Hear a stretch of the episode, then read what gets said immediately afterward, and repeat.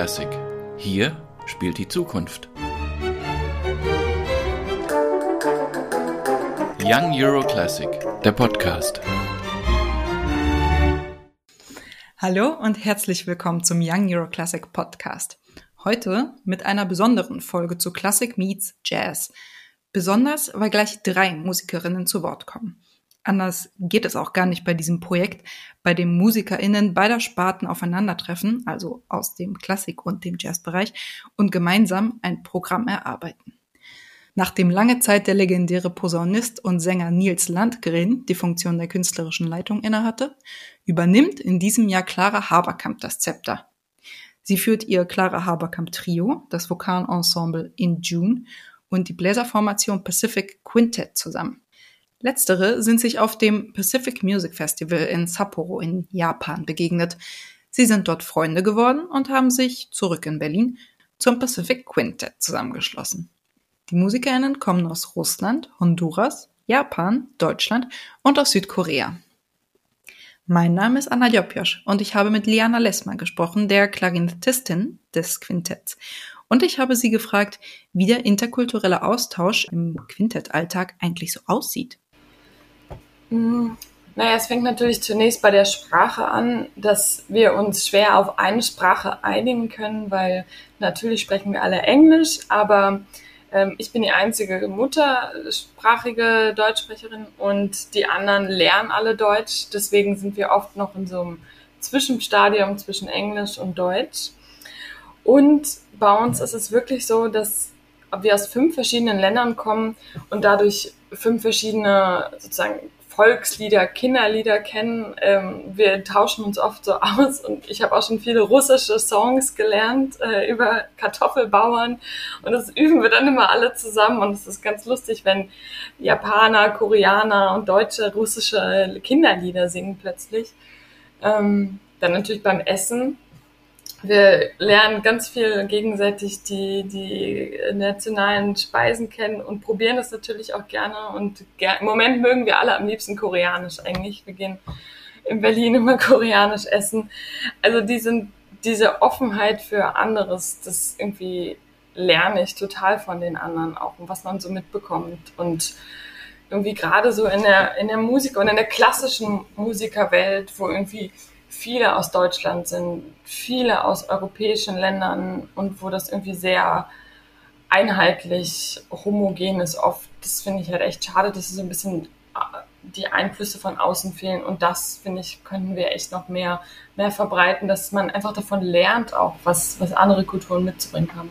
Im vergangenen Jahr, 2020, bei der ersten Corona-konformen Version von Young Euro Classic, da habt ihr, da hat das Pacific Quintett sein Debüt gefeiert. Ähm, erzähl mal, Liana, wie war das für euch so? Na, bei Young New Classic ist es ja auf jeden Fall total besonders, dass man im großen Saal vom Konzerthaus Kammermusik spielen konnte. Also vor allem letztes Jahr, weil normalerweise sind es eigentlich viel mehr große Orchester. Und letztes Jahr war das ja aus Corona-Gründen eher kleiner gehalten. Und als Quintett ist natürlich etwas total Besonderes, in, in einem großen Saal zu spielen. Und das Publikum war ja letztes Jahr relativ ausgedünnt. Aber trotzdem hat man total gemerkt, dass das Publikum sich freut, wieder Musiker zu sehen. Wir haben uns gefreut, wieder das Publikum zu sehen. Und obwohl es nicht voll war, also weil es nicht voll sein durfte, war es ein riesiger Applaus und es war total, total schönes Erlebnis für uns. In diesem Jahr ist das Pacific Quintet nun der klassische Part von Classic Meets Jazz. Ihr eröffnet den Abend mit La Cheminée de Roi René, einem Stück von Darius Milhaud, das mittelalterliche Szenen zitiert. Warum gerade dieses Stück, Liana? Milhaud ist ja ein Komponist des letzten Jahrhunderts und er hat halt diese Motive aufgegriffen. Ursprünglich war das nämlich Filmmusik und es war eine, eine Liebesgeschichte, die in drei verschiedenen Zeitebenen spielt und drei verschiedene Komponisten haben auch jeweils die Musik für diesen Film geschrieben. Und er hat halt den Teil für diesen, die Musik für den mittelalterlichen Teil geschrieben. Und natürlich klingt mittelalterliche Musik von einem Komponisten aus dem 20. Jahrhundert nicht wirklich so, wie sie damals geklungen hat. Das war gar nicht die Absicht, sondern es gibt viele moderne, moderne Einflüsse und für uns ist es total schön, weil die ganzen Sätze haben ganz klare Überschriften. Das eine heißt zum Beispiel der, der Lanzenkampf und das andere heißt das Hoffest, also auf Deutsch übersetzt. Und da kommen einem natürlich ganz klassische Filmszenen irgendwie vor den Augen. Und ähm, deswegen war es für uns, irgendwie hatten wir einen schnellen, einfachen Bezug mit dieser modernen Sprache, aber trotzdem diese höfischen Bilder ähm, zu, zu verwirklichen und uns vorzustellen. Und ähm, es ist halt ein Mix zwischen Mittelalter und dem 20. Jahrhundert. Und ich bin gespannt, wie die Clara Haberkamp das in ihre Komposition auch ähm, reinfließen lassen hat. Also wir werden es heute zum ersten Mal proben, da werde ich es zum ersten Mal hören, aber sie hat es natürlich auch aufgenommen, diese Motive von Neo. Noch eine letzte Frage, Liana. Was reizt euch eigentlich daran, ein Programm mit JazzkünstlerInnen zu erarbeiten? Uns reizt auf jeden Fall daran, dass es tolle Musiker sind. Tolle Musiker, die einfach eine ganz andere Art von Musik machen. Und es gibt ja viele Gemeinsamkeiten. Also ich spiele ja Klarinette und gerade die Klarinette ist im Jazz ja total viel vertreten. Und gerade diese Vielseitigkeit als Musiker, dass man Klarinette im klassischen Orchester spielt und vielleicht auch ein bisschen am Jazz macht, das finde ich total interessant. Und gerade jetzt für uns mal zu improvisieren, das ist alles total spannend und kann uns nur weiterbringen und eröffnet uns irgendwie neue Horizonte, habe ich das Gefühl. Und gerade auch mit denen zusammenzuarbeiten. So wie arbeiten überhaupt Jazzmusiker? Die sind bestimmt nicht so ganz straight mit allem immer, wie wir es in unseren Proben sind. Deswegen äh, bin ich total gespannt, wie das jetzt wird. Weniger stringent oder stringenter? Tja, wie arbeiten Jazzmusiker eigentlich und wie arbeiten MusikerInnen eigentlich überhaupt? Zwei Künstlerinnen, die Musik schreiben, arrangieren und komponieren und dazu einiges erzählen können, sind Clara Haberkamp, die künstlerische Leiterin von Classic Meets Jazz, sowie Fama Mbub, Gründerin der Vokalband In June, die am kommenden Samstag die Stimmen beisteuert. Und wir haben es uns natürlich nicht nehmen lassen, mit ihnen über ihren Schaffensprozess zu sprechen. Den Anfang macht Jazzpianistin, Komponistin und Bandleaderin Clara Haberkamp, die auch in der Pandemie Wege gefunden hat, kreativ zu bleiben. Das letzte Jahr war ja das Jahr der Improvisation nicht nur für JazzmusikerInnen, sondern für alle gefühlt. Wie haben Sie denn diese Zeit des Stillstands, des Inhaltens erlebt? Ja, es ist so, dass man die ganze Zeit hofft, dass es sich verändert wieder und dass es offener wird und dass man wieder mehr raus kann und dass dann immer wieder so ein Dämpfer kommt, ne? So, dass ich glaube, das ging allen so, also dass man gehofft hat, ah nee, doch noch nicht. Ah ja, nee, doch noch nicht und das die ganze Zeit. Das, das ist natürlich etwas zermürbend, aber da ich kein Mensch bin, der gerne wartet, habe ich die Zeit genutzt, nebenbei noch zu promovieren und ähm, mache das jetzt auch noch weiter natürlich, weil das dauert ja ein paar Jahre und äh, bin jetzt doch recht dankbar dafür, dass das so gekommen ist tatsächlich, weil ähm, dieses Forschen und diese wissenschaftliche Arbeit verbunden mit, künstlerischem Schaffen ist etwas, was mir vorher auch gefehlt hat. Also ich bin sehr gerne auf der Bühne, ich ähm, bin auch gerne äh, freiberufliche Musikerin, aber ähm, nicht ausschließlich. Und das war ja so eine kognitive Ebene, die mir noch gefehlt hat. Und deswegen habe ich das die Zeit sehr, sehr gut nutzen können. Und ich habe auch viel mehr geübt als sonst. Und ähm, deswegen bin ich da, glaube ich, ganz gut durchgekommen. Wie hat sich denn der Bezug zur Musik auch geändert, also Ihre Beziehung über diese Monate, wo alles anders war? Was, was passiert mit dem Komponieren, wenn die Welt stillsteht? Also ich habe äh, viel mehr zu mir gefunden. Ich habe äh, mich vom Gesang für eine Zeit jetzt gelöst und habe die CD mit den beiden, also mit Oliver Potratz und Thilo Weber rein instrumental aufgenommen und habe auch schon ganz gutes Feedback von ein paar Jazz-Journalisten, dass sie gesagt haben, wir waren sehr überrascht darüber, wie gelassen du wirkst und wir haben das Gefühl, dass es, dass wirklich du bist. Und ähm, das hatte ich ja so gar nicht geplant und dass, dass es so ist. Und es ist einfach natürlich entstanden, weil ich mich ein bisschen gelöst habe von den Dingen, die, die man von mir erwartet hat oder wo man vielleicht denkt, dass das ähm, zielführend ist. Aber in der Musik geht's ja nicht darum, was zielführend ist, glaube ich. Ich das ist ja gleich ein falscher Ansatz. Und von dem habe ich mich ein bisschen gelöst, glaube ich. Young Euro Classic ist ja ein Festival für Jugendorchester. Deswegen würde mich auch interessieren, wie Sie aus Ihrer eigenen Erfahrung beurteilen würden, inwieweit sie Musik machen geformt hat, als Mensch, als junger Mensch schon und was ihn das gebracht hat. Ja, es hat mich geformt, dass da immer etwas ist, was einen so an sich selbst auch erinnert, wo man sich identifizieren kann mit und was einem auch so eine ähm, ja, Identifikation gibt. Und da das ja eben schon seit so vielen Jahren einen begleitet. Ähm, deswegen würde ich sagen, es ist ähm, sehr wichtig gewesen, auch für mein Erwachsenenleben, so, so eine Leidenschaft zu entwickeln für eine Sache, dass die Richtung dann eigentlich auch immer klar ist. Clara Haberkamp kommt aus einer Musikerfamilie und die Nähe zu diesem Beruf wurde ihr sprichwörtlich in die Wiege gelegt. Ähnlich ist es bei der Sängerin Famam Boub, die aus einer senegalesischen Familie stammt. Sie allerdings musste erst in den Senegal reisen, um Vertrauen in ihre Stimme zu fassen. Äh, ich habe gedacht, ich gehe dahin und ähm, es war klar, ich lebe bei meiner Familie, also bei der Familie meines Vaters. Das heißt, sehr, sehr viele Menschen, die mit mir verwandt sind und viele von denen hatte ich noch nie gesehen. Und ich wollte eben hingehen, um diesen BesucherInnen-Status zu verlieren, den man so hat, wenn man irgendwie einfach zwei bis sechs Wochen dort ist und dann wieder abzischt. Und äh, genau, deswegen acht Monate. Und dann dachte ich, ich gehe dahin und äh, lerne super viel über senegalesische Rhythmen und äh, ganz viel Tradition und dachte, okay, ich ähm, nehme Trommelkurse und ich werde super viel tanzen und so weiter. Und im Endeffekt war das nicht so, sondern ich habe sehr viel einfach am Alltag teilgenommen. Also ich meine, ich habe da gelebt, ich habe da acht Monate gelebt und es war viel einfach mit Leuten reden, viel meine Familie kennenlernen. Es war viel ähm, auch selber einfach mal Zeit haben. Also es war nach dem zweiten Studienjahr und im Studium habe ich schon gemerkt, dass es einfach sehr, dass es schnell so ist, dass ich nicht mehr darüber nachdenke, was ich mache, sondern ich mache einfach, was gesagt wird.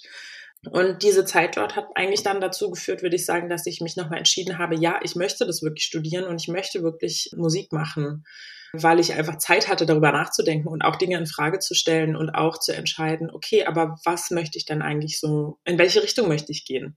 Und auch in June, Mbubs jüngstes Projekt, bei dem sie für gleich vier Stimmen schreibt, wurde in der Ferne inspiriert. Äh, der ausschlaggebende Punkt war, glaube ich, dass ich äh, letztes Jahr in Kopenhagen studiert habe, ähm, weil ich jetzt eben morgen meinen Master abschließe. Es ist ähm, ein Master, der sich European Jazz Master nennt und in dem man eigentlich in drei unterschiedlichen Städten studieren kann. Das bedeutet, äh, Berlin ist meine Heimatuni quasi. Ich bin am Jazzinstitut und ja, dann bin ich äh, fürs zweite Semester nach Kopenhagen gegangen, Anfang Februar total euphorisch und dann sechs Wochen später, Mitte März, bam, Grenze macht zu und ich bin Hals über Kopf nach Berlin zurück und dachte, ja, das ist ja nur für ein paar Wochen, aber hatte zum Glück mein ganzes Aufnahmeequipment und so dabei. Und dann habe ich angefangen zu schreiben, weil ich in diesen wenigen Wochen in Kopenhagen durchs Studium einfach so ein bisschen aus meiner Komfortzone rausgekickt wurde, aus diesem ah ja, ich bin irgendwie Musikerin und ich mache irgendwie meinen Kram und ich weiß nicht so richtig, wo ich hin will, mal wieder. Und in Kopenhagen haben einfach alle gefragt, ey, okay, aber was willst du denn machen? Und dann war ich so ein bisschen so, ich wusste immer, okay, ich möchte nicht äh, nur Standard singen oder ich möchte nicht so Jazz, Jazz traditionell sein, weil mich das nicht so wahnsinnig doll interessiert und ich finde es eine wahnsinnig gute Grundlage für Dinge. Und dann aber, okay, was ist dann meine Richtung, die ich weiterhin dann verfolge? Und das habe ich dann in Kopenhagen so ein bisschen, ja, zumindest hat mich das zum Nachdenken gebracht. Ich bin natürlich nicht auf eine Lösung gekommen, aber dann war in June etwas, was in diesem ersten Lockdown und in dieser Unsicherheit und ich war eben alleine in Berlin. Ich habe einfach angefangen zu schreiben und dachte, okay, ich guck einfach mal, was rauskommt und was passiert. Und dann kamen irgendwie vier Stimmen raus und ein bisschen Elektronik. Und das war eigentlich so mein, meine Konstante, die so durch diesen ersten Lockdown durchgezischt ist. Während Farmer Bub einen eher tastenden Zugang zur eigenen Kreativität pflegt, macht sich Clara Haberkamp ganz frei von dem Versuch, etwas zu suchen oder gar zu finden. Ich suche eigentlich nicht. Ich mache das einfach. So als Spiegel eigentlich. Als Spiegel von der Stimmung, in der ich bin. Aber manchmal ist es auch ganz gut, sich von der Stimmung zu lösen, weil nicht jeder will immer, ne, man will ja, man will nicht jedem immer gleich zeigen über die Musik, wie es einem geht, und andere wollen das aber auch nicht immer so wissen. Das heißt, es, man muss das ein bisschen lösen, diesen Prozess des Komponierens, des Spielens von diesen persönlichen Stimmungen, weil Musik ist was Universelles. Es ist wirklich etwas, was nicht unbedingt immer nur persönlich ist. Wie schafft man denn diesen Balanceakt zwischen Allgemeines und Persönliches und dass das mhm. Genau die Waage hält? Ähm, wie können wir uns das ganz konkret vorstellen? Wie komponieren Sie? Es kommt immer darauf an, für was. Also wenn ich fürs Trio komponiere, dann geht das eher übers Improvisieren und ich ähm, denke stark in Strukturen und in Schemen. Also wenn ich zum Beispiel ein Ravel-Stück spiele, dann reicht es, wenn ich mir so zwei Schemen raussuche, zum Beispiel linke Hand geht über die rechte Hand und dann es geht, es geht nur darum, wo reinzukommen, ne? so als Einladung in die eigene Komposition.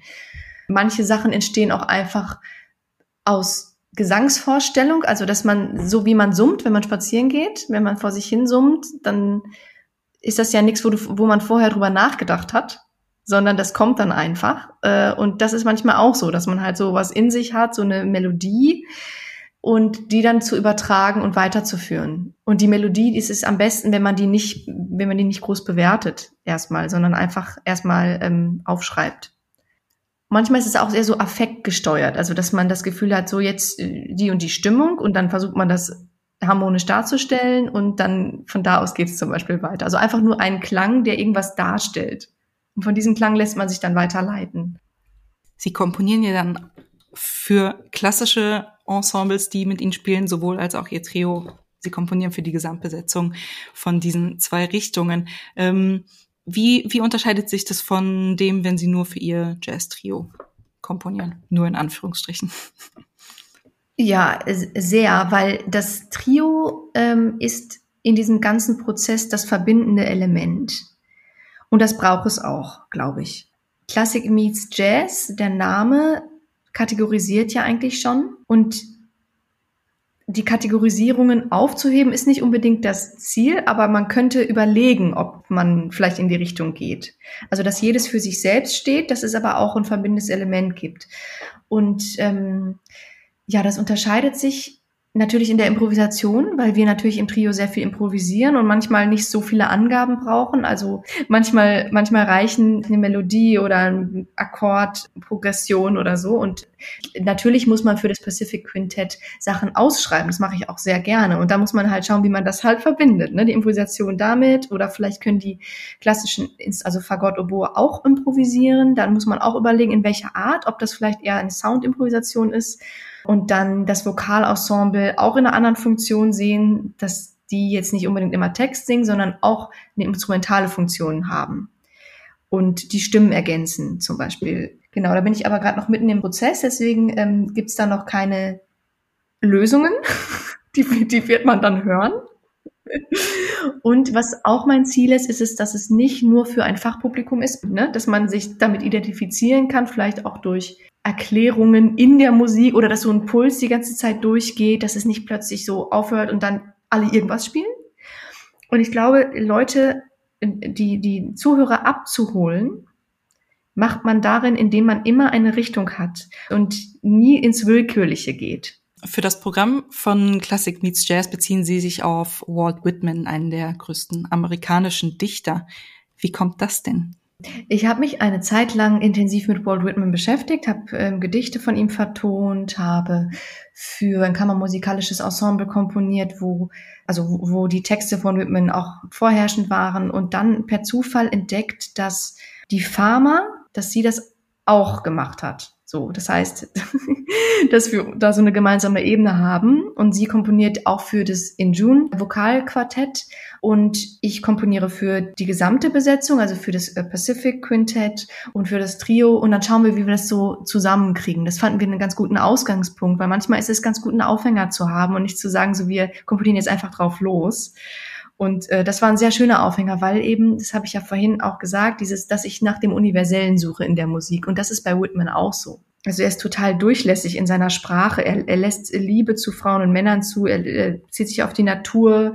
Ähm, die Natur kann alles sein. Spiegel der Seele, Spiegel, weiß ich nicht. Das ist also fand ich damals sehr gut zum Verarbeiten, weil er keine, da nicht so Grenzen hat in seiner Sprache. Nachgefragt bei Farmer Bub. Wie ist sie eigentlich auf Walt Whitman gekommen? Ich kannte Walt Whitman vor letztem Jahr gar nicht und äh, habe den tatsächlich in Kopenhagen entdeckt, als ich in eine Internetsuchmaschine eingegeben habe, Gedicht Body. Weil ich irgendwas über Körper schreiben wollte. Ich wollte irgendwas über, ja, wie unterschiedlich Körper sein können, wie schön wir Körper finden können, wie nützlich Körper sind. Und dann habe ich äh, gegoogelt und habe diese, ich glaube, neun Strophen oder so hat dieses Gedicht und diese, jede einzelne Strophe ist sehr lang. und ich habe dieses Gedicht gefunden und habe gelesen und gelesen und gelesen und gelesen. Und dann im Endeffekt habe ich mir ein paar Sachen rausgesucht, wo ich das Gefühl hatte, okay, das ist eigentlich die Aussage, dass wir gerne, und das machen wir alle, wir beobachten beobachten Körper. Und das kann auf sehr bewertende Art und Weise sein, es kann aber auch auf eine bewundernde Art und Weise sein, es kann auf eine analytische Art und Weise sein. Und äh, so bin ich eigentlich zu Walt Whitman gekommen. Und ich finde, dass der eine sehr schöne, schlichte Art und Weise hat, Dinge schön auszudrücken. Für mich ist das manchmal so ein bisschen so Alltagsmagie. Gibt es etwas, worauf Sie sich besonders freuen? Ich freue mich sehr auf diese Gemeinschaft, die wir dann sein werden, weil ich glaube, und das habe ich auch in meiner Jugend, ja, äh, das klingt so doof, aber ich habe in meiner Jugend sehr schöne Zeiten mit diesen Jazzorchestern, Jugendjazzorchester NRW, Bundesjazzorchester erlebt, dass man einfach, wenn man zusammen etwas erarbeitet, ein Werk erarbeitet, dass, dass es dann eine ganz schöne Dynamik gibt ähm, und dass man so für diese kurze Zeit dann eine Gemeinschaft ist. Ist natürlich wahnsinnig spannend, auch weil Nils Landgren das vorher gemacht hat. Ich bin natürlich sehr stolz und fühle mich sehr geehrt, das weiterzuführen und freue mich darauf. Und warum freut sich Farmer Bub? Jazz in Deutschland ist wahnsinnig männerdominiert. Und ich glaube auch, dass das dazu führt, dass das Miteinander anders ist, als wenn es ausgeglichener wäre. Und deswegen, ich bin sehr, sehr froh, dass, ja, dass das Projekt mit Clara als künstlerische Leitung passiert weil ich das Gefühl habe, sie, und da spreche ich jetzt für sie einfach als Person, dass sie eine sehr kommunikative Person ist, die schaut, wie können wir Dinge machen. Sie hat eine klare Idee und eine, finde ich, sehr schöne Vision für diesen Abend, der aber in Absprache mit anderen passiert. Und sie hat das Zepter in der Hand im Endeffekt und sie ist ja auch diejenige, die dann schafft. Aber ich habe das Gefühl, dass sie da auf jeden Fall darauf geht, okay, was ist für die anderen Leute cool und was können wir da zusammenbringen?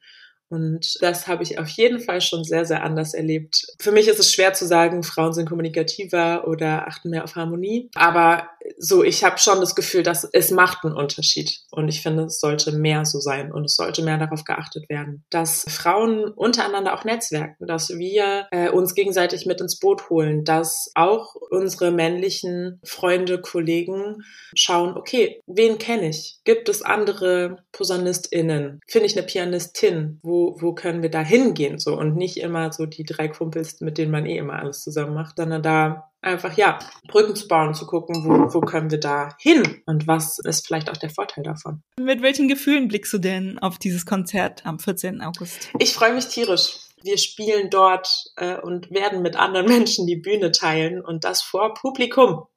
Das war äh, genau so der das erste Ding, wo ich gedacht habe, okay, geil, das wird einfach, es passiert wieder was. Wir können einfach unseren Job wieder machen in der Form, in den in der wir den auch machen wollen. Ich bin total gespannt, wie das auch in der Probenphase davor laufen wird, wie wir uns einfach erstmal kennenlernen alle und wie wir musikalisch zusammenfinden und dann freue ich mich wahnsinnig zusammenzukommen und gemeinsam zu forschen und gemeinsam zu entdecken. Deswegen sage ich auch diese größere Vision, die Clara schon hat und ja entwickelt wurde, dass das erstmal so der Rahmen sein kann, in dem wir dann aber auch schauen, okay, aber vielleicht zieht es uns doch nochmal in eine andere Richtung. Vielleicht kriegt es eine andere Form, als wir gedacht haben, das eine Stück. Und ja, da freue ich mich sehr drauf und bin sehr gespannt.